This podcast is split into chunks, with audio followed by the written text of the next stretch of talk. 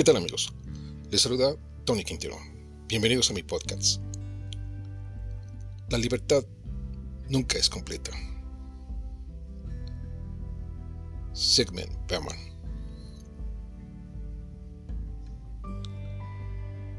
Compartimos un artículo de Blogemia de Sigmund Bauman.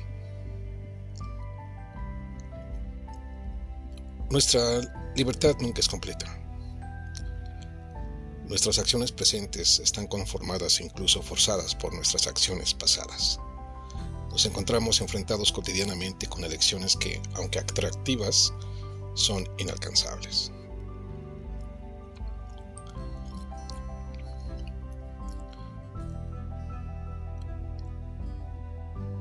Sigmund Bauman, sociólogo y filósofo, reconocido internacionalmente como uno de los sociólogos más importantes de su tiempo, su enfoque crítico y perspicaz de la sociedad moderna y sus análisis profundos sobre las relaciones humanas siguen siendo relevantes en el panorama intelectual actual. La socialización nunca termina en nuestras vidas. Por esa razón, los sociólogos distinguen entre estadios de socialización, primario, secundario y terciario. Estos traen consigo formas cambiantes y complejas de interacción entre libertad y dependencia. En algunas instancias, gente criada en pequeñas comunidades rurales puede encontrarse perdida en una ciudad extraña en la que la indiferencia hacia los extranjeros produce sentimientos de desamparo, exacerbados por el volumen del tránsito, las multitudes que corren y la arquitectura. El riesgo y la confianza entonces se mezclan de diferentes modos para habilitar o minar lo que el sociólogo Anthony Giddens llama seguridad ontológica. Del mismo modo, hay quienes se sienten como en casa en la ciudad, cuyo anonimato les facilita la libertad de movimiento y cuya diversidad puede ser la fuente de su identidad. Y sin embargo están también esas situaciones sobre las que el individuo no tiene control lo que los sociólogos llaman condiciones macroestructurales pueden tener consecuencias dramáticas para todos nosotros. Una súbita depresión económica, la iniciación del desempleo masivo, el estallido de una guerra, la destrucción de los ahorros de toda la vida por la escalada inflacionaria y una pérdida de la seguridad por la supresión del derecho a un beneficio en épocas de penuria. Son solo algunos ejemplos. Estos cambios tienen el potencial de poner en duda e incluso socavar los logros de nuestros modelos de socialización y requerir entonces una reestructuración radical de nuestras acciones y de las normas que orientan nuestra conducta. De una manera menos espectacular, cada uno de nosotros enfrenta problemas cotidianos que piden un reajuste o que cuestionan nuestras expectativas. Por ejemplo, cuando cambiamos de escuela o de trabajo, vamos a la universidad, nos convertimos de solteros en casados, compramos una casa propia, nos mudamos, nos volvemos padres o personas mayores.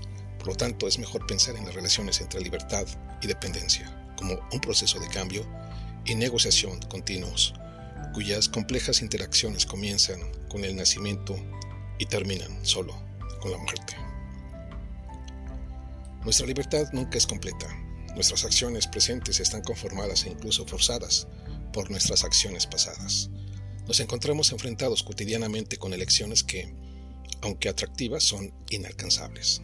La libertad tiene un costo que varía con las circunstancias y mientras miramos buscando nuevas oportunidades y cosas a las que aspiramos, la viabilidad y la posibilidad de recomenzar se vuelven remotas después de cierta edad.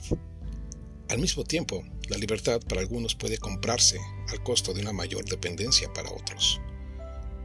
Hemos hablado del papel que los recursos materiales y simbólicos desempeñan en el proceso de hacer de la elección una propuesta viable y realista. Y dicho que no, todas las personas pueden disfrutar de un acceso a esos recursos. De ese modo, mientras todas las personas son libres y no pueden ser sino libres, están obligadas a hacerse responsables de lo que sea que hagan. Algunas son más libres que otras porque son porque sus horizontes y elecciones para la acción son más amplios, y eso a su vez, puede depender de restringir los horizontes de otros. Podemos decir que la relación entre libertad y dependencia es un indicador de la posición relativa que una persona o una categoría de personas ocupa en una sociedad. Lo que llamamos privilegio aparece, mirando más de cerca, como, como un mayor grado de libertad y un menor grado de dependencia. Esto se manifiesta de diferentes maneras y por diferentes razones.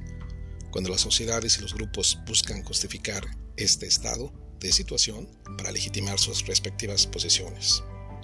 Sin embargo, cuando dejamos brechas en nuestro conocimiento de otros, se las suele llamar, se las suele llenar con prejuicio.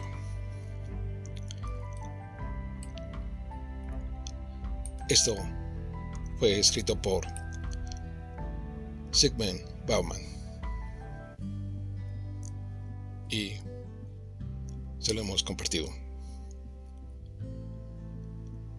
Amigos, nos escuchamos en nuestra próxima edición. Hasta pronto.